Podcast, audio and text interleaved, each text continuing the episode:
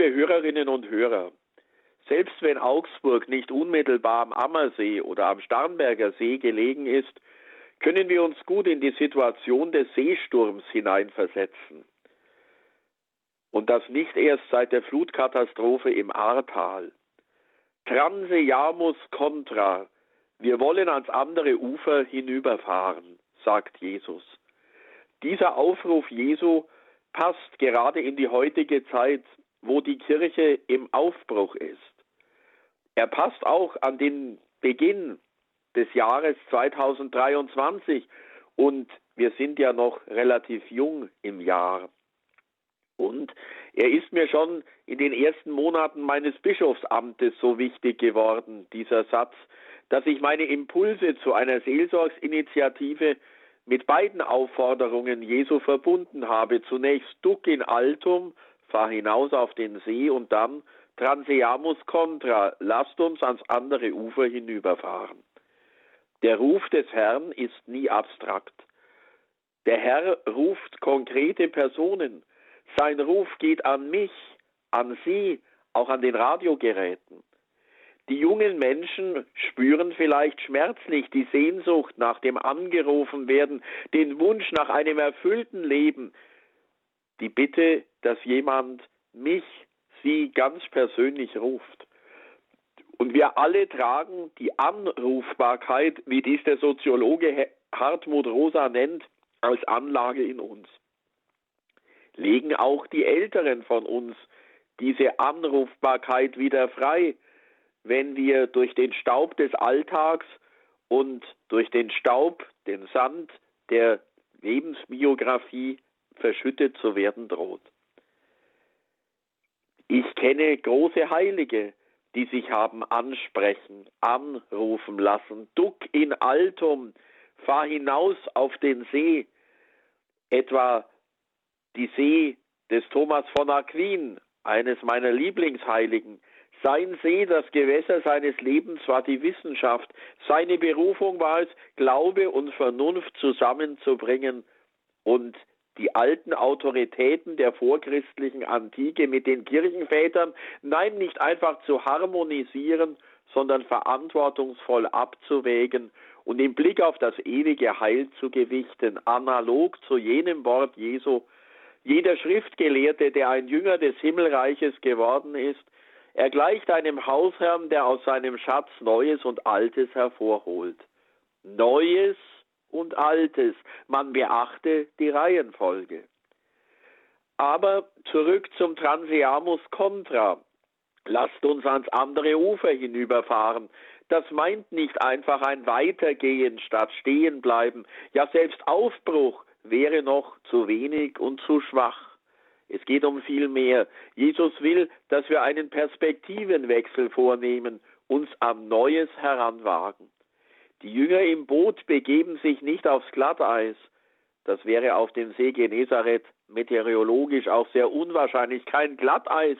Sie kennen ja den See Genezareth. Waren sie doch fast alle Fischer und am Ufer daheim.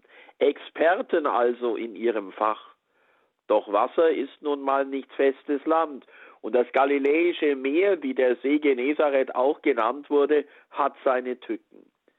Unvorhergesehene Fallwinde können das Wasser aufwühlen und stellen eine lebensbedrohliche Gefahr dar für alle, die nicht schnell genug den Hafen erreichen. Meine lieben Hörerinnen und Hörer, jede und jeder von uns kennt wohl die Schrecksekunde, den Moment, in dem man den Atem anhält und hinterher erzählt, Mensch, das hätte ins Auge gehen können. Bei den Jüngeren in unserer Szene kommt noch was hinzu. Sie folgen mit der Ausfahrt einem Wunsch des Meisters und es ist nicht überliefert, ob sie angesichts eines heraufziehenden Unwetters Bedenken äußerten. Sie vertrauen und sie folgen. Und was tut Jesus? Genau dasselbe. Jesus setzt sich ins Boot. Der Evangelist beschreibt sogar das Ruhekissen. Jesus vertraut sich völlig den Ruderkünsten der Jünger an und nutzt die Überfahrt zum Schlafen. Jesus schläft, was soll ich hoffen, hat einmal Johann Sebastian Bach seine Kantate zu dieser Perikope aus dem Markus-Evangelium überschrieben und damit der Angst der Jünger, ja des Menschen überhaupt vor den Naturgewalten musikalischen Ausdruck verliehen. Jesus schläft, was soll ich hoffen? Aber Bach wäre nicht der tiefgläubige fünfte Evangelist, wie man ihn mit Recht genannt hat, wenn er nicht seinen kompositorischen Schwerpunkt auf die Heilszusage Jesu legen würde. Und so endet die Kantate mit dem Choral Unter deinen Schirmen bin ich vor den Stürmen aller Feinde frei. Genau das, liebe Hörerinnen, ist mein Wunsch für Sie mit der Bachkantate. Unter deinen Schirmen bin ich vor den Stürmen aller Feinde frei. Herr, beschirme uns, beschütze uns, damit wir sicheren Fußes durch diesen Tag und durchs Leben gehen. Dazu segne euch der allmächtige und treue Gott, der Vater und der Sohn und der Heilige Geist. Amen.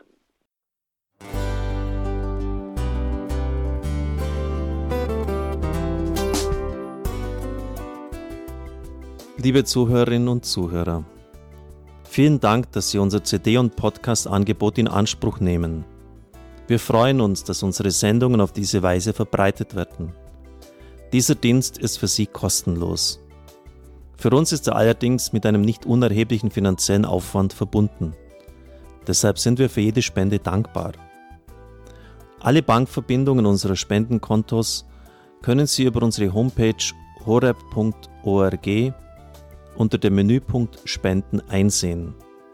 Dort besteht auch die Möglichkeit, online zu spenden. Natürlich nach den neuesten Sicherheitsstandards.